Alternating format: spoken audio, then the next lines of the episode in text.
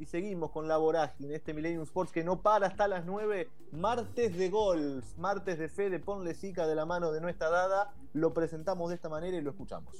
Este espacio es auspiciado por Bodega y Viñedos Aristides. Bodega productora de vinos reservados para la estiva familiar.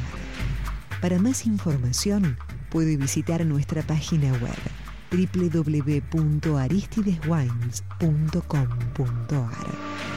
Prohibida la venta a menores de 18 años. Beber con moderación. Encontrá todas las marcas al mejor precio solo en Buque Golf. Todo lo que rodea al mundo del golf, conocelo en un abrir y cerrar de ojos. cerrar de ojos. No está dada el lugar para los fanáticos del golf. Agu,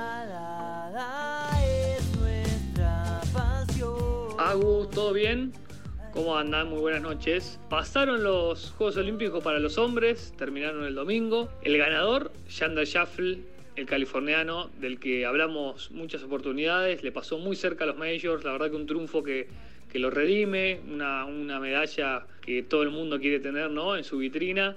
Terminó ganando por uno frente a Roy Sabatini, con lo justo en un día que estuvo apto para muchos verdis. Eh, Yander arrancó verdi verdi y terminó sufriendo un poquito al final, pero se llevó la, la presea dorada. Y después el gran presente latinoamericano, lo de nuestra región, hicieron un campeonato increíble y le pasaron rozando a la presea. Mito Pereira, el chileno, y Sebas Muñoz se metieron en un playoff por el bronce. Y bueno, lamentablemente a Mito le bordeó todo el hoyo en el playoff y quedó afuera y Sebas Muñoz también no pudo. Pero bueno, terminaron saliendo en cuarto puesto. Juaco Niman un golpe atrás en el, en el puesto número 10. Abraham Anser en el 14 y Johnny Beas en el 16. O sea, entre los primeros 16 tener cinco latinos fue impresionante. Pero aún lo que esta semana, en particular mañana, mañana arranca, es el golf femenino y tenemos la suerte de tener a alguien no solo de nuestra región, sino de nuestro país, la señorita Maggie Zimmer, Maggie Zimmermacher, desde 2020 juega el Ladies European Tour, así que ya va logrando una trayectoria muy importante. Hoy tuvimos la oportunidad también de dialogar con Juani Hill, su coach, que está ahí acompañándola en Tokio,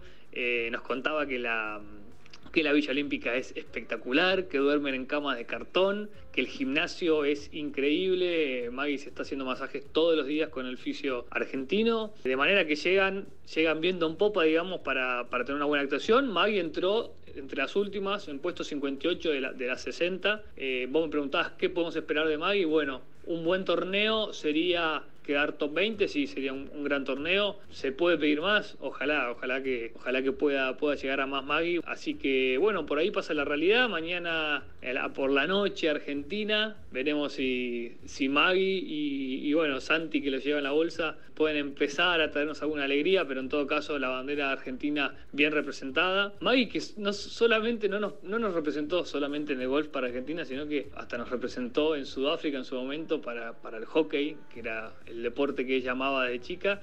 Después, más tarde, se dio cuenta que le gustaba el golf a los 13 años y bueno, ya el camino es conocido, así que esperemos que Maggie nos pueda dar alguna alegría, que, que no, no, necesariamente significa una medalla, sino representar a nuestros colores bien arriba. Así que si te parece algo, vamos a ir actualizando eh, el accionar de Maggie en estos días y bueno, seguimos más, más vivos que nunca en estos Juegos Olímpicos. Un abrazo para todos.